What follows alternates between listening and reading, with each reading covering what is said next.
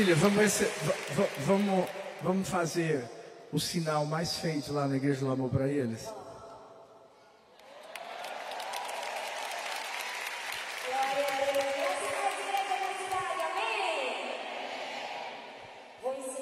Dá um amém de nordestino. Porque eu preciso dizer, nordestino é animado, gente. Você sabe como foi que Deus criou o nordestino? Foi depois que Adão e Eva pecou. Ele ficou tão triste, mas tão triste, tão triste, que ele disse assim: Eu preciso fazer uma coisa para me alegrar. Aí ele fez o nordestino. E o paulista também. Então vou te dar mais uma chance para dar um amém um pouco mais animado, tá bom? Graça e paz, igreja da cidade, amém? Tá vendo? Eu sabia que vocês podiam fazer melhor. Deixa eu perguntar: tem algum nordestino por aqui hoje, gente? Você vê aí, ó. Dá uma olhada para a pessoa linda que está perto de você e pergunta assim: ó, Eu já disse que te amo hoje. Aí você diz assim: Te amo, vice. Você já vai pegando o nosso sotaque também. É isso aí. Nós estamos muito felizes e muito honrados de estar aqui na Igreja da Cidade. É, a Igreja da Cidade é uma inspiração para o Brasil e para o mundo e para nós como igreja local né? É uma inspiração. Nós já viemos aqui várias vezes, sentamos aí nessa cadeira com vocês várias vezes, então é uma honra muito grande. Muito obrigado, pastor Carlito, pastora Leila, pastor Fabiano, pastora Vivian. Né, por estar aqui nesse, nesse altar que tão bem leva o Evangelho de Cristo Jesus. Antes de ministrarmos a palavra, eu queria falar bem rapidamente sobre alguns livros que a gente trouxe. Nós temos vários livros, eu queria começar falando desse, chama Os Segredos das Mulheres de Influência. Esse livro, na verdade, é um projeto, é um sonho, é, é um projeto social. Eu convidei várias mulheres de relevância em várias áreas da sociedade para que cada uma delas escrevesse um capítulo e contasse qual é o seu segredo. Eu realmente fiz essa pergunta. Se você só pudesse ensinar uma coisa, se você pudesse só compartilhar algo do seu coração para mulheres, qual seria? Coloca nesse teu capítulo. Então aqui nós temos 20 mulheres, tem um capítulo meu, Ana Paula Valadão, Helena Tanuri, Gabriela Rocha, Helena Raquel, Ana Nóbrega, Camila Barros, Ezenete Rodrigues, Val Gonçalves, Cássio Valadão, enfim, tem pastora, tem cantora, tem ativista social, tem médica, dona de casa, cada uma na sua área de influência. E cada uma escreveu um capítulo. E o último capítulo e a última foto aqui é sua. Porque nós entendemos que cada mulher é uma mulher de influência. E você pode escrever o seu capítulo, escrever qual é o seu segredo de influência. Esse livro, na verdade, é um projeto social todas nós autoras, né, doamos os nossos direitos autorais, né, os recursos desse livro para um trabalho que nós temos lá no Nordeste, né, o Instituto Identidade. Então, vai para ajudar mulheres em vulnerabilidade social, mulheres que sofreram violência doméstica. Então, você não somente vai sentar para tomar um cafezinho com cada uma dessas mulheres, bater um papo e ouvir de perto o segredo delas, mas você também estará abençoando muitas outras pessoas. Quero falar também desse meu livro, chama Deixe-me apresentar você. Alguém aqui já leu esse livro? Aê! E você que não leu, por que não leu? Tô brincando. Esse livro chama Deixe-me apresentar você, descubra sua verdadeira identidade. É um livro que tem sete capítulos. Cada capítulo é a história de um personagem bíblico, todos voltados para o tema identidade. Tudo que você precisa saber sobre quem você é em Deus para viver o máximo do seu potencial, um presente do céu que o Senhor nos deu. E algo muito especial desse livro é que eu escuto, né, e recebo muitos testemunhos. E um dia eu estava voltando para casa no avião com uma cartinha de uma irmã que tinha me dado no fim de um culto. E eu li a história dela e ela estava contando sua história, seu testemunho de cura, e como ela tinha sido curada na sua identidade, e quanto ela tinha sofrido na sua infância com palavras difíceis, palavras duras. E eu pensei, meu Deus, mas algo tão simples, né? Provocar uma mudança assim tão forte na vida de alguém. E o Senhor falou claramente comigo. Ele disse, Talita, até hoje você tem trabalhado na cura e na restauração de muitas pessoas. Você precisa trabalhar na prevenção. Faça isso para crianças. E eu disse, meu Deus, mas que desafio, né? Mas como eu tenho três crianças, não é, gente? Minha vida é contar história para mim pequeno. Então eu escrevi essa coleção que é uma coleção infantil toda voltada para a identidade. É o livro Deixe-me apresentar você, só que para crianças. Aqui a gente fala de senso de propósito, de valor, é, de comparação, de bullying, de gratidão.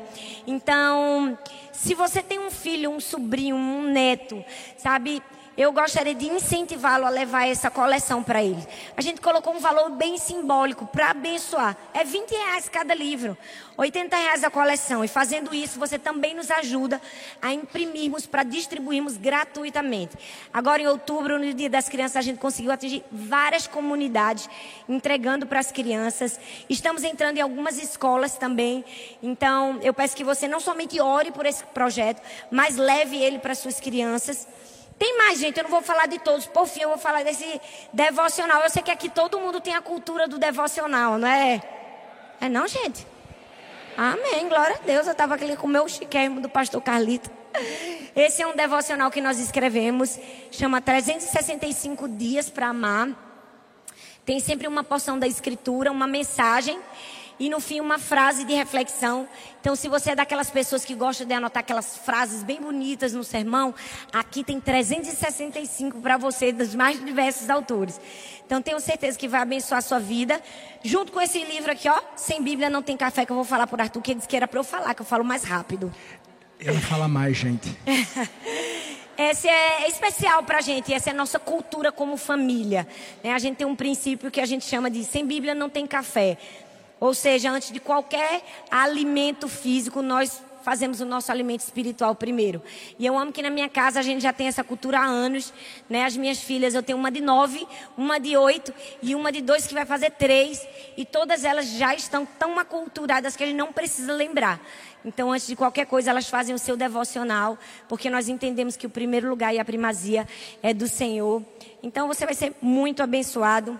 Vai ser, acho que deve ser lá na frente, né, que os livros estão.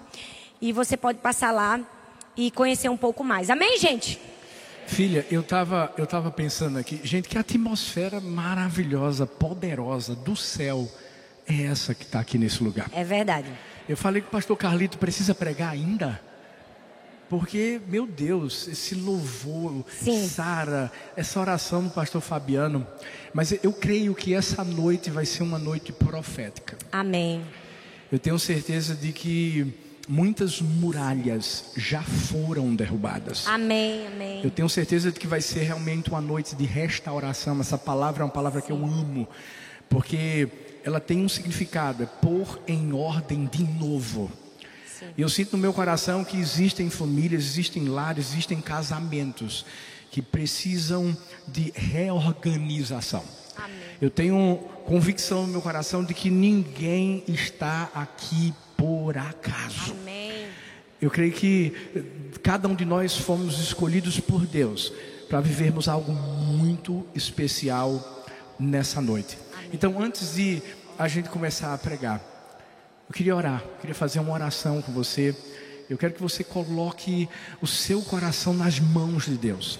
Eu sei que a sua expectativa de ter vindo nessa noite aqui é porque você sabe que Deus está nesse lugar. E onde Ele está, a gente sabe que algo acontece. E já começou a acontecer. Paizão, muito obrigado pela tua presença. O Senhor sabe que existe uma multidão sedenta por ti que veio a esse lugar porque essas pessoas estão olhando para o Senhor. E elas sabem que o Senhor tem algo especial para cada uma delas, inclusive para nós, Pai. E nós só queremos ser teus instrumentos nessa noite. Pai, toma-nos como uma luva, coloca a tua mão e nos use da maneira que o Senhor deseja. Amém. Pai, nós queremos profetizar e declarar que será uma noite de salvação, de libertação, de transformação, de curas, de milagres, de maravilhas. Em tudo, em tudo que vai acontecer nesse lugar.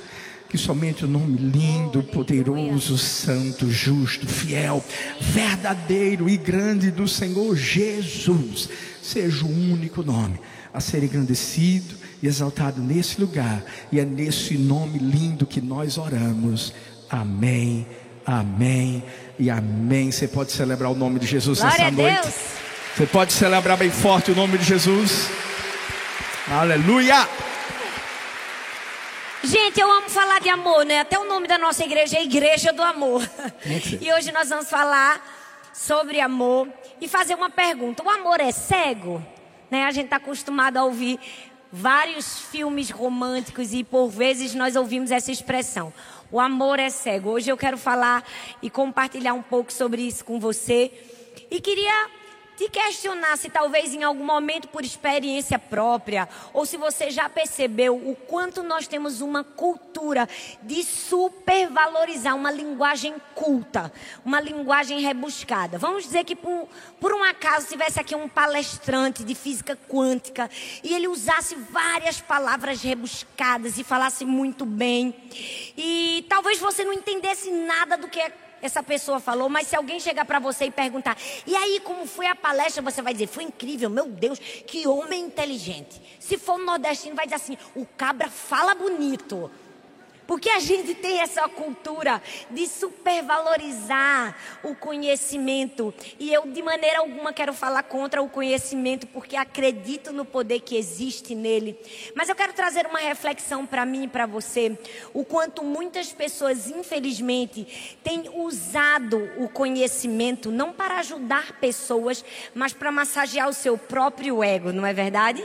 Você já percebeu que não somente pessoas usam o conhecimento, mas pessoas querem beber do conhecimento por uma via e uma motivação que não é de todo acertada. Você já viu que tem gente que ela seleciona?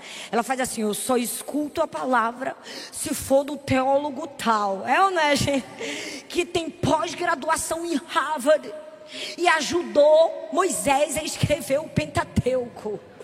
É ou não é? Não tem gente que tem esse tipo de cultura? E aí talvez você pare e pense comigo, poxa pastora, mas isso é seletividade. Não, isso pode ser orgulho. Nós muitas vezes perdemos de receber de Deus de pessoas pequenas, às vezes da pessoa que sentou, sentou ao teu lado, às vezes de uma senhorinha, de uma irmã que tinha algo para te oferecer, porque nós temos às vezes certa dificuldade de entender que Deus fala como Ele quer, no tempo que Ele quer, na hora que Ele quer e usa a pessoa que Ele quer. E o maior exemplo disso é Jesus. É ou não é, gente? Eu amo que Jesus veio num tempo em que os mestres da lei, os doutores da lei, supervalorizavam uma linguagem culta, uma linguagem totalmente inacessível. E Jesus, o próprio Deus encarnado ali, pessoalmente ensinando Ensina através de quê, gente? De uma dissertação? Não. Ensina através de parábolas. Historinhas. Era uma vez um filho pródigo. Era uma vez uma dracma perdida. É ou não é, gente? Era uma vez. Eu amo que isso é uma lição de Deus para mim e para você. Para nos ensinar que muito mais importante do que apenas o conhecimento puro e cru é o que nós precisamos, é o discernimento do Espírito. A gente lembra de Nicodemos, doutor da lei, mas não conseguiu entender nada do que Jesus estava ensinando. Por quê? Porque não tinha o discernimento para receber, não tinha a humildade para receber. Mas eu amo que a Bíblia diz em Jeremias que a palavra de Deus, né, é como fogo, né? Ela quebra. E eu creio que essa noite a palavra de Deus vai quebrar o nosso coração. Amém, gente? Mas vocês vão me ajudar, gente. Vocês vão dizer amém? Eu falei no começo que nordestino era animado. Falar amém. Glória a Deus. Os nordestinos ajudem aí. Aí finge, né, gente? Então, eu creio que a palavra de Deus vai fazer isso no nosso coração. E talvez você esteja se perguntando por que está falando sobre isso, sobre linguagem culta, sobre a palavra de Deus quebrar o nosso coração. Porque às vezes em eventos como esse para casais, algumas pessoas têm uma certa dificuldade, né? Um certo orgulho. Eu não preciso ir para culto de casais porque meu casamento está uma bênção. Isso é para gente que está em crise, não é? Isso é para pessoas que estão com problemas. Infelizmente, muitas pessoas têm esse tipo de dificuldade, mas eu creio que essa é uma palavra de Deus de exortação, de ensino, mas sobretudo de amor. Para melhorar quem já está bem no casamento e para salvar quem talvez esteja com o casamento ameaçado. Por quê? Porque hoje nós vamos falar de uma parábola. Do quanto que Jesus nos ensinou princípios eternos através de uma parábola. Uma parábola muito conhecida em Lucas capítulo 10, do verso 25 ao verso 29, que diz assim: Certa ocasião, um perito na lei levantou-se para pôr Jesus à prova e lhe perguntou: Mestre, o que preciso fazer para herdar a vida eterna? O que está escrito na lei? respondeu Jesus. Como você a lê? Ele respondeu: Ame o Senhor de todo o seu coração, de toda a sua alma, de todas as suas forças e de todo o seu entendimento. E ame ao seu próximo como a si mesmo. Disse Jesus: Você respondeu corretamente. Faça isso e viverá. Mas ele, querendo justificar-se, perguntou a Jesus: E quem é o meu próximo? Aí talvez você esteja se perguntando: Meu Deus, pastora, vocês vão falar da parábola do bom samaritano para casais? Que é que tem a ver? Somente tudo. Somente tudo. Hoje nós vamos ver na parábola do bom samaritano três tipos de cônjuges. E se por um acaso você se perceber em algum deles, ou perceber o seu cônjuge, não precisa catucar não precisa balançar, não precisa dizer fala Deus, porque Deus vai falar. Já está falando. Então, para mostrar que Deus fala com a gente na simplicidade, na simplicidade de uma parábola, de uma historinha contada, agora de tarde, eu escrevi meio que um cordão, porque a gente é nordestino. Então, para animar, e vocês já receberem leve, porque vai vir um pouco, um pouco de pancadinha. Só de leve, tá, gente? Eu vou ler o meu cordel. Vocês deixam? Vamos lá. Vim direto do, de Recife para a igreja da cidade para falar de amor, compromisso e fidelidade. Não, eu não estou falando de dízimo e isso é importante também. Mas o amor que eu falo agora é o que tu recebe do teu bem bem, benzinho, amor, eu sei lá como tu chama. Importante mesmo é a atuação diante daquele que te ama.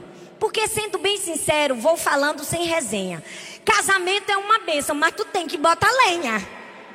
Tenha calma, assanhado, não chegamos em cantares. Estou falando da rotina que tu tem que melhorares. Melhorares não é verbo, não precisa olhar de lado. Só usei essa palavra para continuar rimado. E a gente vai pregar sobre uma história bem conhecida. Abra bem tuas orelhas que pode mudar a tua vida. O critério para mudança é ouvir com humildade. Foi através de parábola que Jesus pregou para a humanidade.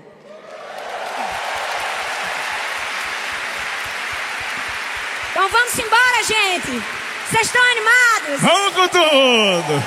Bora ver o primeiro. Primeiro tipo de cônjuge que a gente vai aprender aqui nessa parábola, está lá em Lucas 10, versículo 30, que diz assim: Em resposta, disse Jesus: Um homem descia de Jerusalém para Jericó, quando caiu nas mãos de assaltantes. Estes lhe tiraram as roupas, espancaram-no e se foram, deixando-o quase morto. O primeiro tipo de cônjuge que a gente encontra nessa parábola é o saqueador. Eu não sei se você percebeu que a partir do momento que Jesus começa a contar essa parábola, de alguma forma ele traz um lado negativo para o judeu e o lado positivo para o samaritano. E aqui já vai a primeira lição que Deus quer trazer ao nosso coração. Quando Jesus fala algo para nós, ele fala aquilo que nós precisamos ouvir, não o que nós queremos ouvir. E quando a gente fala a respeito dessa verdade, desse princípio, principalmente num culto para casais, como Talita disse, tem muito casal, muito cônjuge que nessa hora já começa a gritar: "Fala Deus". Nessa hora já começa a dar aquela cutucada, né? A partir de momentos bem específicos da vida do esposo ou da esposa.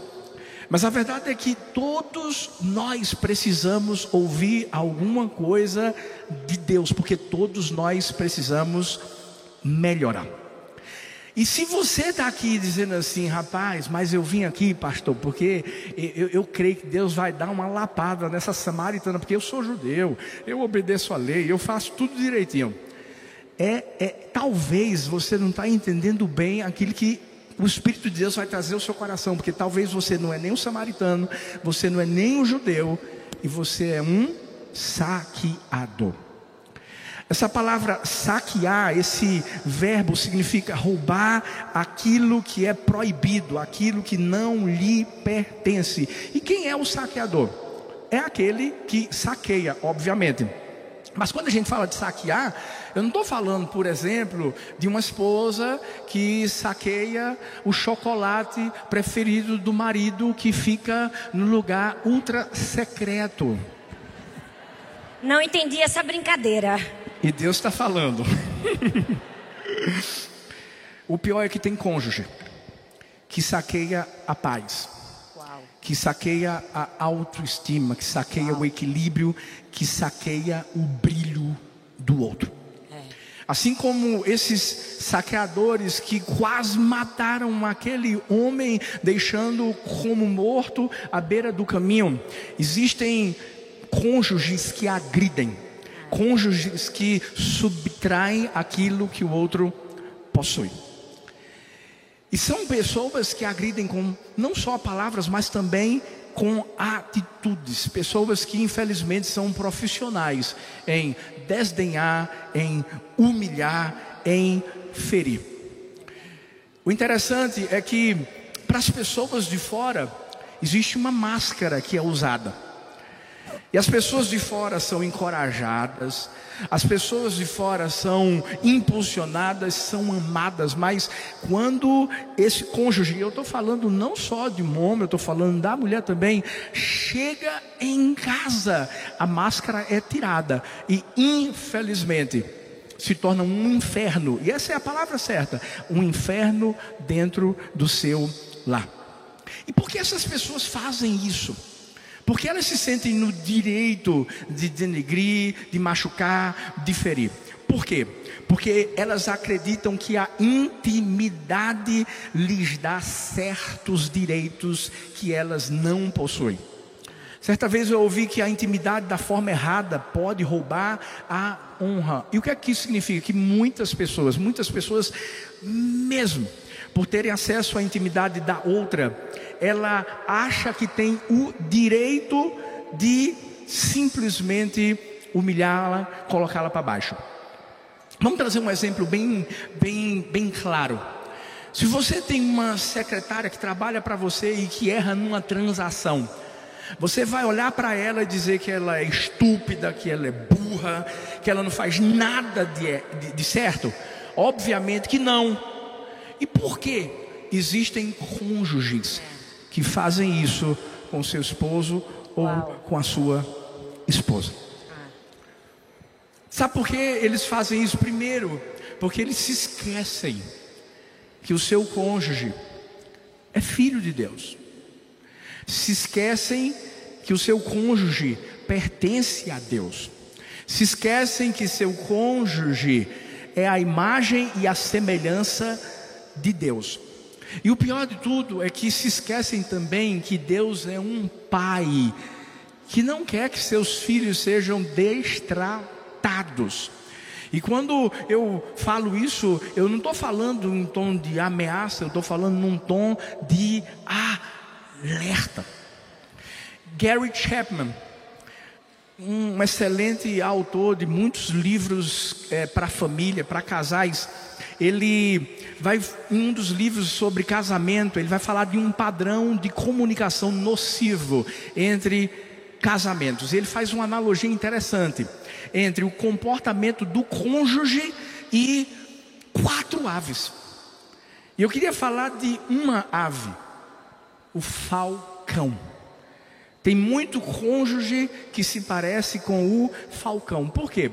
Porque o falcão é aquele que acusa o cônjuge em absolutamente tudo. É aquele que se torna um saqueador da paz. É aquele que quer se tornar o chefe, o ditador, aquele que comanda, aquele que nunca faz nada absolutamente de errado. E se você está dizendo assim, ah, pastor, então senhor está falando do homem. Não, não, não. Existe muito, muito falcão fêmea também, que está por aí dando um bocado de bicada no seu esposo. Ou seja, infelizmente isso pode acontecer. É um tanto, pouco menos, né, gente? Tô brincando. Tanto com o homem como com a mulher. Por quê? E por que isso? Porque esse tipo de cônjuge acaba colocando a sua posição acima de qualquer coisa. E uma das coisas que eu tenho aprendido é que o propósito está acima da posição. Uau. É. Não é o fato de você, por exemplo, ser o cabeça que você vai escantear a pessoa que está do seu lado. Se a gente for falar de uma forma mais clara sobre esse tipo de cônjuge, é, o saqueador em si, o saqueador é alguém que só quer mandar. Ou seja, eu não sei se isso acontece na sua casa, eu creio que não, em nome de Jesus. E se acontecia, vai acabar a partir de hoje. Amém. Mas tem cônjuge que só ele pode dizer o que fazer, o que comprar, a opinião dele é a, é a única que vale. Mas também esse tipo de cônjuge saqueador que rouba a paz, o equilíbrio da família, da pessoa, também vive culpando o outro por qualquer coisa. Por quê? Porque qualquer coisa que dá errado, ele se exime e acaba acusando o outro. Agora, quando dá certo, toda a honra e toda a glória seja dada a ele. Mas também é um cônjuge, é um saqueador que apenas humilha. Aí eu ganho mais. Ah, você não trabalha. Ah, você só faz gastar. E se a gente fosse continuar, a gente poderia também dizer que esse tipo de cônjuge, saqueador, falcão, apenas expõe o outro. E quando eu digo expor, eu não falo de expor de forma positiva, de elogiar, de impulsionar, de enaltecer. Não, não, pelo contrário. Só para você ter um exemplo né, bem, bem, simples, eu já vi marido, marido reclamar na frente das pessoas, da esposa, que ela estava gorda demais.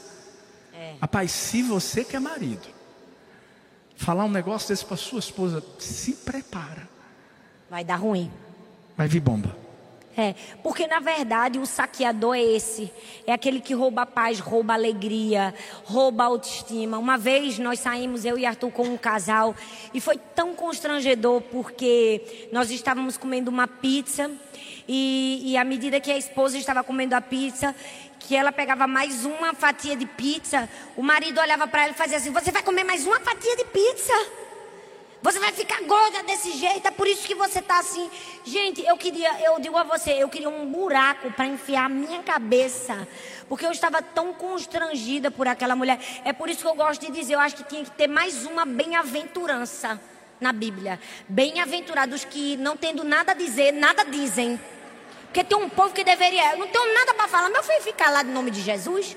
É ou não é, gente? É. Porque tem, tem certos maridos e certas esposas que o sangue de Jesus tem poder, gente. Se a gente fosse fazer uma entrevista aqui, sem brincadeira nenhuma, perguntar como é a rotina da pessoa, a pessoa ia dizer: rapaz, eu me acordo, passo raiva, vou dormir, passo raiva. Porque tem coisa que quando morre, não deixa herança. A única herança que deixa, deixa estresse, pressão alta. Eu tô falando alguma mentira, gente? Eu tô falando alguma mentira, gente? Porque infelizmente é o saqueador, é aquele que passa, vê a pessoa numa situação difícil, ao invés de levantar, de, de ajudar, rouba tudo que tem. Vai arrancando a dignidade, vai arrancando a alegria, vai arrancando a paz, infelizmente. E o problema é que essa pessoa age dessa forma porque na verdade ela se sente inferior a outra pessoa. Então tenta humilhar, humilhá-la para que ele possa se sentir bem. E qual é a reação num momento desse para um cônjuge que convive com um falcão, com um saqueador? Duas reações. Se a pessoa tiver baixa autoestima, tudo o que aquele cônjuge falar, ela vai acreditar. Porque existe uma dependência emocional exacerbada. É. E ela vai aceitar tudo aquilo que está sendo falado, infelizmente vai viver uma vida debaixo de uma depressão. Agora, se for uma pessoa que tem uma autoestima saudável, aí vão ser dois bicudos que vão viver brigando todo dia, todo dia.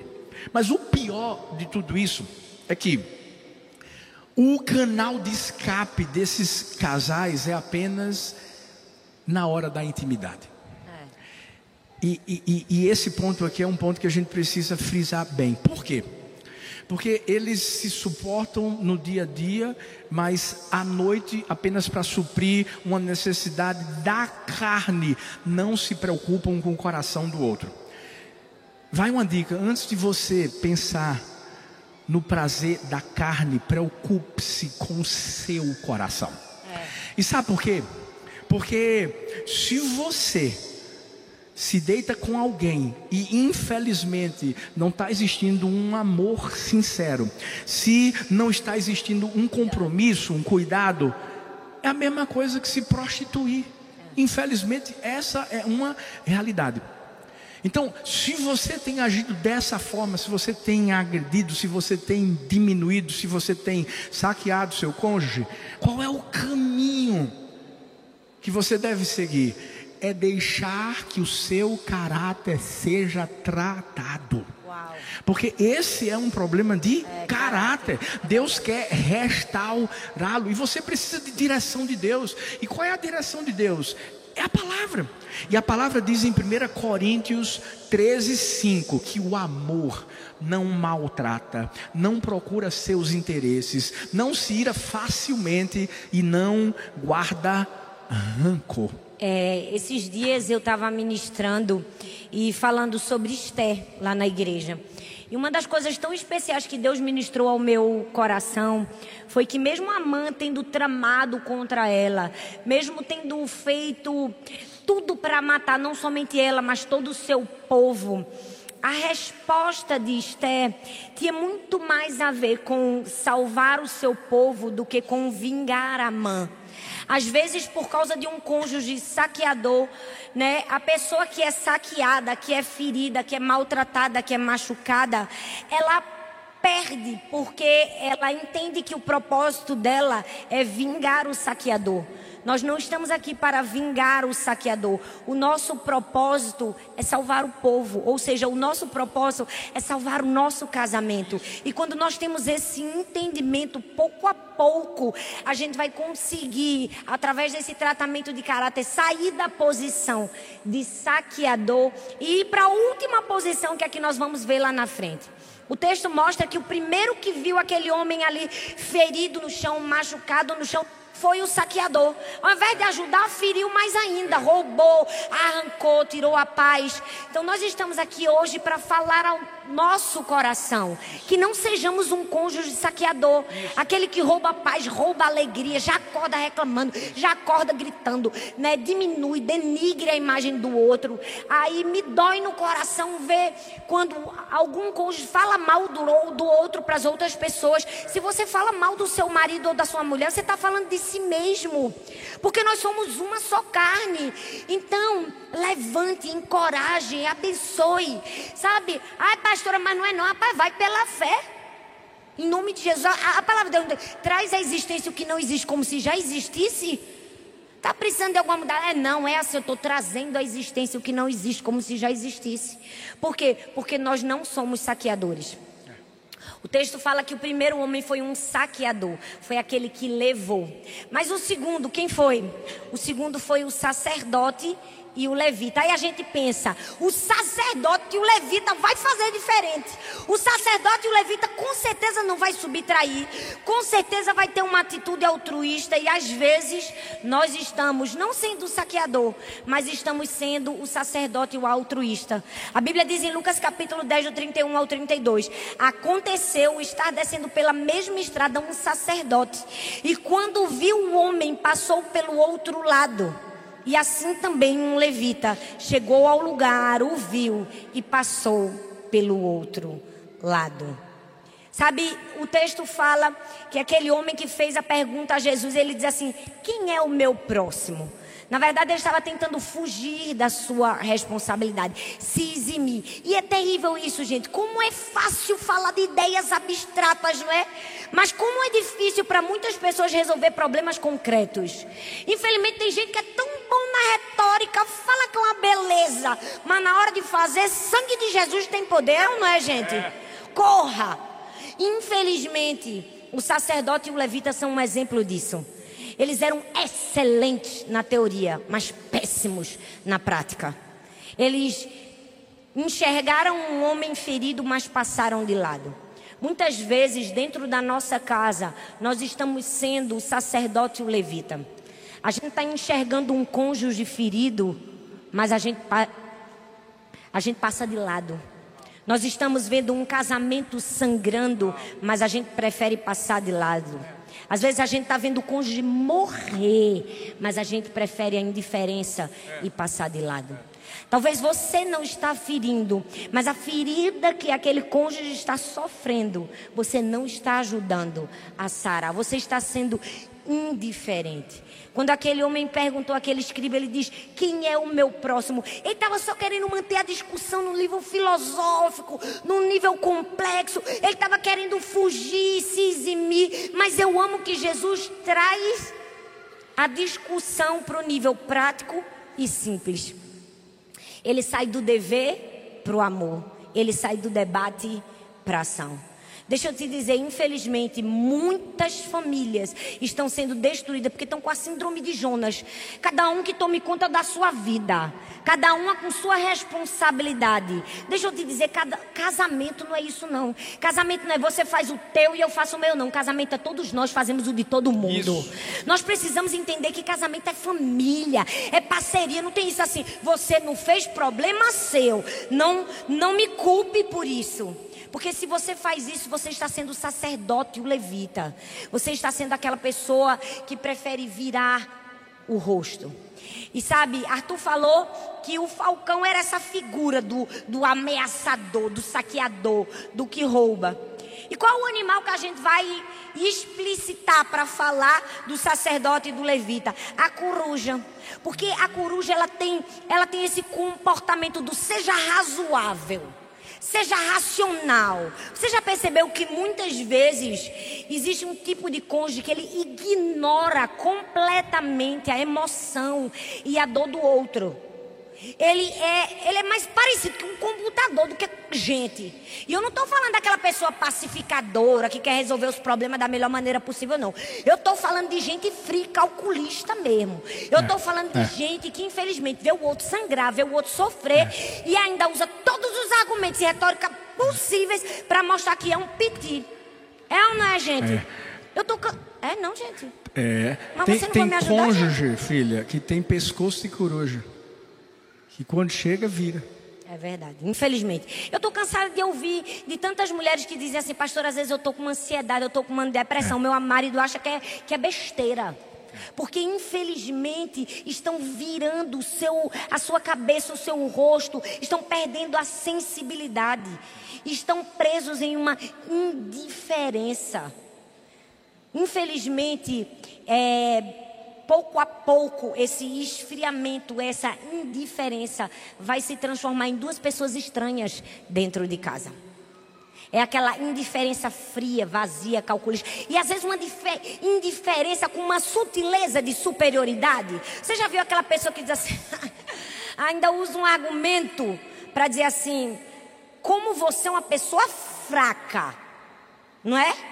Como você é uma pessoa extremamente sensível. Não, na verdade, ele é uma pessoa que, infelizmente, está fazendo a indiferença maior do que qualquer outra coisa. É o sacerdote. Está vendo sangrando, mas não estou nem aí. Não é comigo. Ou às vezes não é indiferença, é como a pomba. A pomba é aquele animal que quer a paz com todos, é ou não é? é. Mas a pomba é a representação da passividade. Ou coisa ruim é uma pessoa passiva, é ou não é, gente? É não, gente. É, uma pessoa passiva. É aquela coisa assim, eu tô bem. Eu quero a paz, né? Não vamos deixar para lá. Mas esse deixar para lá não é por amor ao outro, é por amor a si mesmo. Esse deixar para lá, infelizmente, às vezes é uma passividade egoísta que não quer ser incomodada.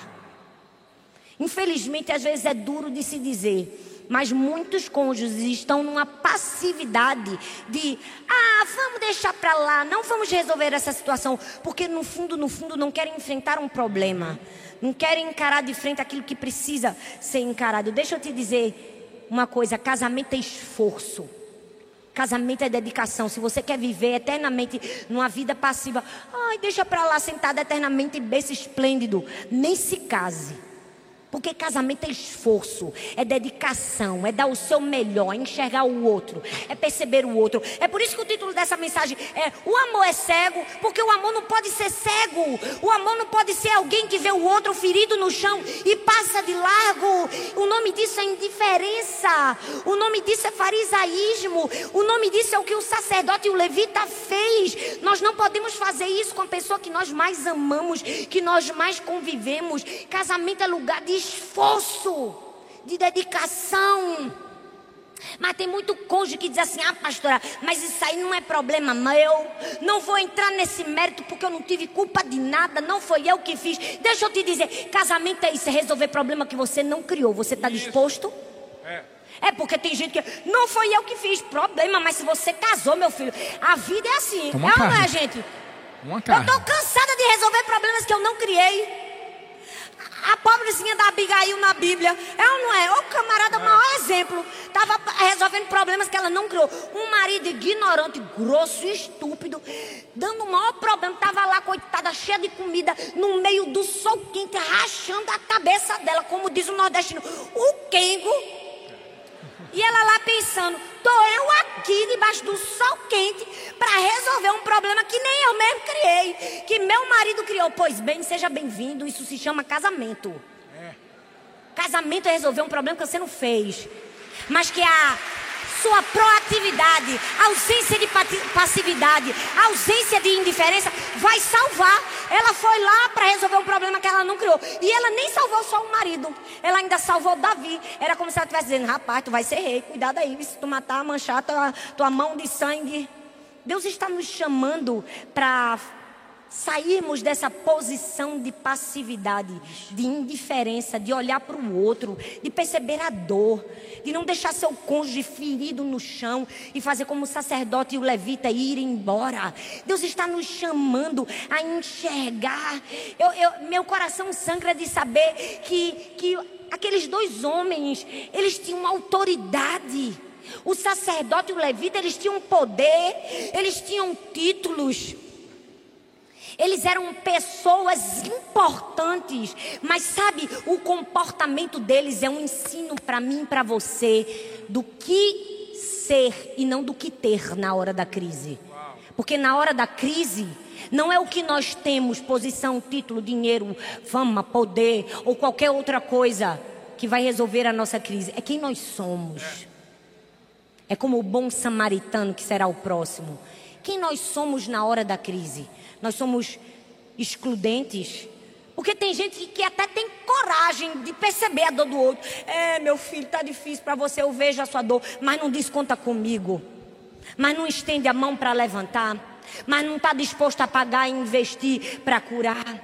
E não sejamos nem o saqueador, nem o indiferente, nem o passivo. Aí a gente chega no terceiro tipo, que é o. Que é o que, gente? Samaritano. Vocês não vão me ajudar, gente. Fala o samaritano, gente. O terceiro é quem, gente? Samaritano. Porque o primeiro que passou foi o saqueador. Depois passou o sacerdote e o levi. Também não fez nada. Mas agora chega o samaritano. Lê o texto para mim, amor, por favor. Lucas 10, a partir do versículo 33 ao 37. Mas um samaritano, estando de viagem, chegou onde se encontrava o homem e, quando o viu, teve piedade dele. Aproximou-se, enfaixou-lhe as feridas, derramando nelas vinho e óleo. Depois colocou-o sobre o seu próprio animal, levou-o para uma hospedaria e cuidou dele. No dia seguinte, deu dois denários ao hospedeiro e disse-lhe: Cuide dele. Quando voltar, lhe pagarei todas as despesas que você tiver. Qual destes três você acha que foi o próximo do homem que caiu nas mãos dos assaltantes?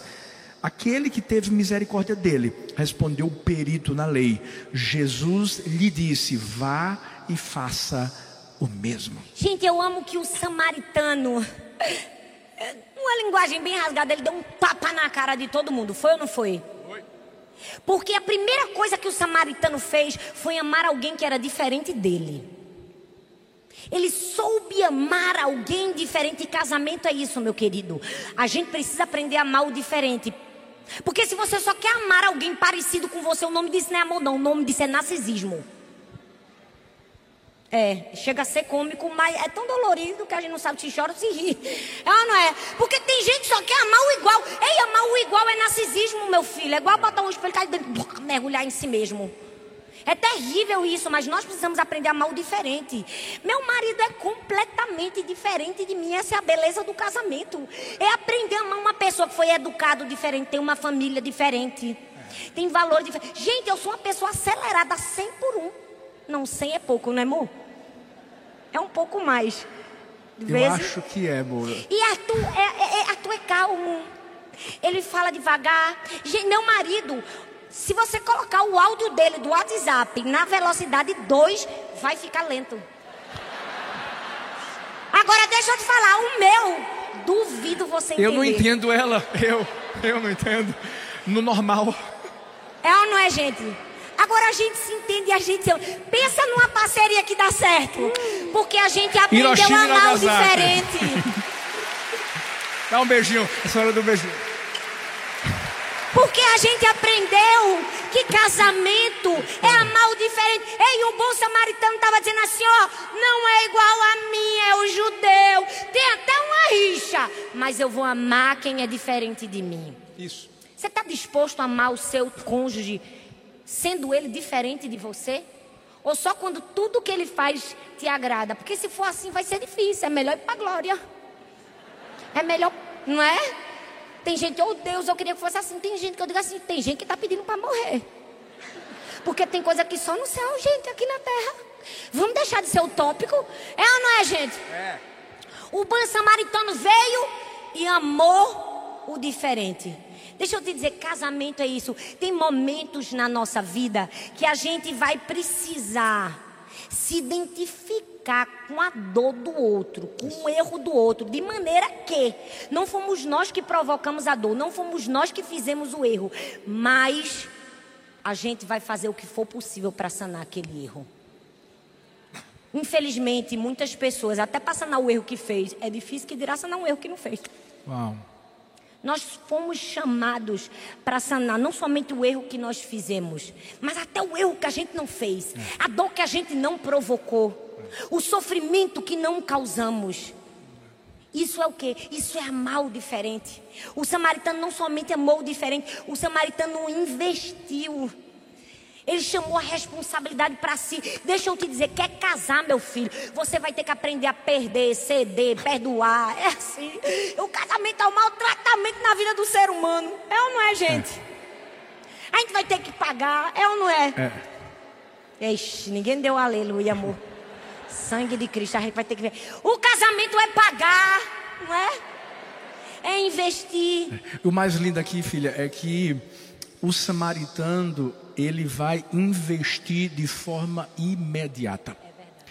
Lá em casa a gente sempre fala, né? Obediência imediata, absoluta e com alegria. E as meninas já sabem responder. Elas são pequenininhas, mas se a gente perguntar assim, Sara, Laura, como é a obediência? Ela, imediata, ou seja, na mesma hora, absoluta, do jeito que mandei. E com alegria, ainda tem que obedecer assim. Aleluia, estou obedecendo. Glória a Deus. Agora imagina se o samaritano não tivesse ajudado aquele homem ferido naquela hora. Uau, é verdade. Ele ele teria morrido. E colocando isso para o nosso casamento, tem muita gente que sabe que o casamento está ferido, mas não toma a iniciativa na hora e infelizmente o casamento morre. Essa hora é a hora que a gente precisa entender que, ei, você não tem que esperar a iniciativa do outro. Ah, mas porque ele não quer se arrepender, ele não quer. Não, não, não, não, não, não. É, é como Talita disse, muitas vezes você vai ter que tomar a, a posição, se dispor, pedir perdão, é, administrar com sabedoria e com discernimento a situação que você está vivendo. Para quê? Para que o seu casamento não morra. O sábio ele faz imediatamente aquilo que o tolo só faz no final. Eita. E nós temos sabedoria do céu para que a gente possa, pela palavra de Deus, tomar as decisões acertadas, para que o nosso lar, que é o maior patrimônio que Deus nos deu aqui na face é. da terra, não venha a sucumbir. Eu amo que quando o samaritano ele, ele mudou o destino daquele homem, né? Ele mudou o destino de morte daquele homem. Eu amo que quando ele faz isso, é, era um recado de Deus para a humanidade. Era um recado de Deus para mim e para você. Era Deus dizendo assim: Ei, eu faço muito mais com obediência do que com circunstância favorável. Deus só está esperando da gente uma obediência. Deus não está esperando uma circunstância favorável a gente ser milionário. Porque talvez aquele homem não era um milionário. Mas ele tinha obediência, ele tinha disposição. Às vezes a gente está esperando tantas coisas para fazer imediatamente que a gente perde o time. Aí a pessoa termina morrendo. Aí agora quando vai fazer é tarde demais. É. E, e, o sacerdote e o levita não entenderam que aquela oportunidade era a oportunidade do caráter deles ser tratado. Porque casamento é isso. Casamento é tratamento do coração, de caráter. Como Thalita disse, existem diferenças né, em um e no outro. E por isso que é preciso haver paradas. É por isso que a gente está aqui hoje. Né? Casamento é como uma corrida de Fórmula 1. Tem uma hora que o carro vai ter que parar, vai ter que ajustar algumas coisas, vai ter que botar o combustível para que a jornada continue sendo feita. Martinho Lutero diz que um ano de casamento me santificou mais do que dez anos de monastério. Olha o poder do casamento, gente. Hoje que, que a é esposa é dele devia ser. Oh Deus, tem misericórdia. Moto, não pensa assim de mim também, não, de né? De jeito nenhum, meu amor. Ah, até porque tu não foi pro monastério, né? Glória a Deus por isso. Mas nem mais do que cinco anos de seminário. Não, com certeza não. Obrigada. Agora, veja bem. Eu amo você, meu amor. Você sabe Muito disso. obrigada. Também tu tinha que falar, né? Porque a gente tá falando para casar na igreja. E o pessoal tá online também. Vamos dar um beijo pro pessoal que tá aí no campus online. Fica ligado aí, sendo isso abençoado é verdade, também, hein, gente? Jesus. O, tra... o casamento é. trata a gente muito mais do que. Eu só fiz melhorar depois que casei, meu amigo. É. Aí, tudo. Rapaz, a gente melhorou tanto. Se vocês vissem meu marido quando casou comigo, gente. Olha, um, uma mulher na vida do homem, ela transforma. Transforma ou não transforma? Ou bota mulher pra lá pra cima ou bota a perder. Olha, meu marido, eu casei pela fé, gente. O sangue de Jesus tem poder. Eles usavam aquelas calças que tinham umas pinças aqui. Já viu umas calças que tinham um negócio aqui? Gente, Hoje ele só bonito. usava camisa xadrez. Ele achava que estava eternamente no São João. E ele cortava o cabelo no lugar mais barato que tivesse em Recife. Não ligava. Ficava parecendo assim, um pinto assim, só uma tufa aqui o cabelo dele. Mas eu entrei na vida dele, porque Tudo o casamento mudou. é um tratamento, é ou não é? É um tratamento por dentro e por fora também. Quem aqui não tratou o casamento por dentro e por fora? Não, Foi gente. o que o samaritano fez na vida do sacerdote levita, filha. Foi. Voltando aqui para a mensagem. Fez isso. Volte. Desculpa, perdão. que eu tinha que fazer essa leve brincadeira. O, esse único gesto de misericórdia do samaritano. Veja que coisa interessante. Tem inspirado o ministério assistencial no mundo. Uau. Existe um ministério chamado Samaritan's Purse, ou a Bolsa do Samaritano. E não só esse, mas tantos outros, né, que foram inspirados na atitude que o samaritano tomou. E é isso que Deus quer que a gente faça no nosso casamento. Porque tudo vai depender da maneira como a gente vai encarar a situação que está acontecendo. É verdade. Será que a gente está aqui encarando como a, a, aqueles ladrões, os saqueadores? Para os saqueadores, aquele viajante era apenas uma vítima a ser explorada. E o que é que eles fizeram? Foram lá e atacaram. Para o sacerdote e para o levita, era apenas um incômodo, ou seja, não vou fazer nada com ele, não, deixa ele lá, vou ignorar. Mas para o samaritano, ele entendeu que era alguém que necessitava de ajuda e de amor. Uau, ou seja, seu marido nem é alguém que é uma vítima, que deve Isso. ser explorado, arrancado e saqueado, nem deve ser um incômodo para você que você deve se eximir, ser indiferente ou passivo. Ele é alguém que precisa de ajuda e de amor e que sejamos como um samaritano uns para os outros. Eu queria que você ficasse de pé, o pessoal do louvor pode vir aqui, por favor. Porque nessa noite talvez depois de você ter ouvido tudo que a gente falou. Talvez você está dizendo assim, graças a Deus que o Senhor tem me dado sabedoria para ser um, um samaritano na, na vida do meu esposo ou na vida da minha esposa. Talvez você está dizendo assim, não, não, não, eu não estou sendo totalmente o samaritano, mas eu vou começar a tomar a, as atitudes certas. É. Mas talvez você também está aí dizendo assim, por que eu vim nessa noite? Para ouvir tudo isso. Sabe, quem foi que contou minha vida para o pastor Arthur, para a pastora Thalita? Quem foi que falou que eu trato a minha esposa ou meu esposo dessa forma? É, pastor, eu realmente tenho sido um saqueador. Talvez você está aqui hoje dizendo assim, pastor, é, eu realmente reconhecia que o meu cônjuge, ao invés de ser uma bênção na minha vida, era um incômodo e eu não olhava para ele ou para ela da forma que eu precisava olhar. E quantas vezes ela não pediu minha ajuda? E talvez, olha, o seu cônjuge está aí, está numa depressão. E sabe por que está tá numa depressão? Porque em momento algum você parou para cuidar das feridas dele ou dela. E por mais que o diabo diga assim para você, tá vendo? Não tem mais jeito não acabou, agora. Agora você já sabe quem você é, você já sabe o que você fez, então simplesmente desiste. Você já feriu demais ele, já feriu demais ela. Mas eu quero que você entenda que o mesmo Deus que do nada fez tudo, que quando não havia luz, disse: haja luz. Talvez seu casamento, infelizmente, até hoje está em trevas. Mas hoje você vai ouvir a voz de Deus dizendo: haja luz. Hoje Deus vai trazer luz para a sua casa. E o que eu mais amo sobre a luz é que onde a luz chega, chega transformação. Aquilo que é exposto pela luz de Deus é porque vai ser tratado, vai ser cuidado. E hoje Deus quer fazer de você justamente esse samaritano. Deus quer que você seja assim uma referência onde você passar. Independente se você foi um sacerdote, um levita, um saqueador, o que mais importante, importa é o agora, é o hoje. Foi por isso que Deus te trouxe a esse lugar. Amém. E o que, que eu faço, pastor? Simples. Confesse e se arrependa. Confissão é você concordar com, é você concordar com Deus.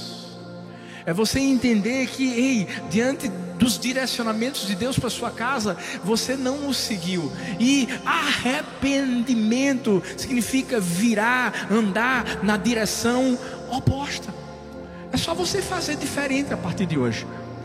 E quando você fizer isso, aquilo que se encontra no livro de 1 João 1, 9 e 10, quando a Bíblia diz assim: se confessarmos os nossos pecados, Ele é fiel e justo para perdoar os nossos pecados e nos purificar de toda injustiça.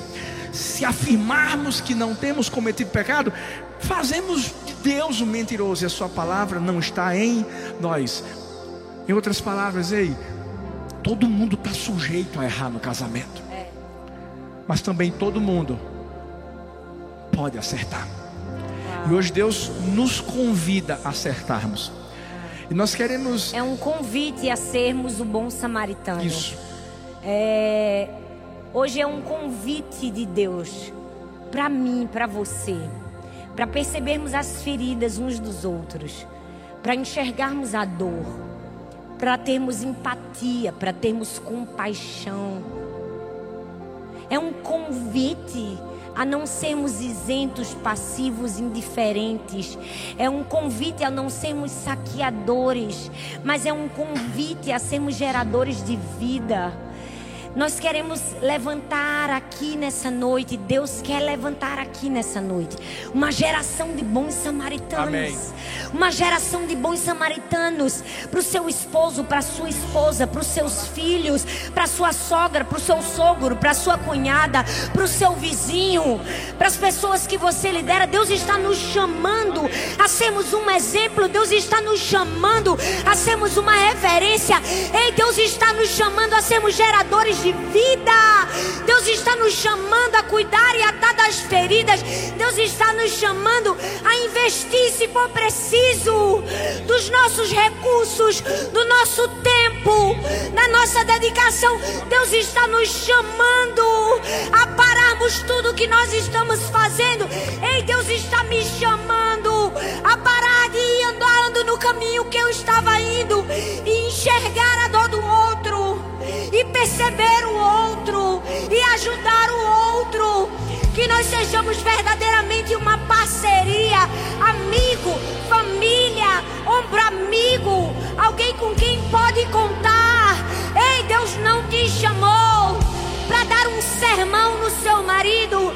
Não, Deus não te chamou para dar um sermão na sua mulher. Deus te chamou para dar um ouvido para ele, um abraço, Deus te chamou para dar um conta comigo. Deus te chamou para pedir perdão por um pecado que você não cometeu. Deus te chamou para enxergar a alma, enxergar o coração. Deus te chamou para a sensibilidade do bom samaritano. E sabe, nessa noite nós queremos fazer esse ato profético. Se você está aqui com seu cônjuge, com sua família, pegue na mão dele. Nós queremos que você, mãos dadas, um olhando para o outro, nós vamos selar essa noite com um compromisso. Nós vamos selar essa noite com uma decisão. Nós vamos selar essa noite com uma escolha. Oh, e os céus estão aqui para liberar favor e graça sobre a nossa casa, sobre a nossa família. Porque hoje nós fazemos uma escolha. Hoje nós fazemos a escolha da compaixão. Hoje nós fazemos a escolha da empatia. Hoje nós fazemos a escolha do amor. Hoje nós fazemos a escolha do bom samaritano. E nós vamos repetir algumas frases. E eu quero que abraçados, de mão dadas, eu quero que você repita essa frase conosco. E que você olhe no, nos olhos do seu cônjuge. E faça disso um compromisso. Faça disso um selo. Diga assim: Meu amor. Quando as diferenças culturais surgirem, eu prometo não deixar elas terem mais valor para mim do que você. Meu amor, quando a estrada te oferecer perigo, eu prometo ser samaritano e me importar com a sua integridade. Diga para o seu cônjuge: quando você for subtraído, roubado, diga: Eu prometo ser seu samaritano e me doar para que você viva a restituição. Quando você cair ferido, eu prometo ser o seu samaritano e me importar com a sua dor. Quando tudo ao seu redor for deserto, eu prometo, diga eu prometo ser o samaritano que vai permanecer na sua companhia. Quando a indiferença das pessoas ignorarem a sua dor, eu prometo ser o seu samaritano e ficar com você até que seja curado. Diga quando a competitividade quiser nos separar, eu prometo ser o seu samaritano e não abrir mão de um amor parceiro e ajudador. Eu prometo investir tudo o que posso, até que você seja tudo aquilo que, Que Deus sonhou para você.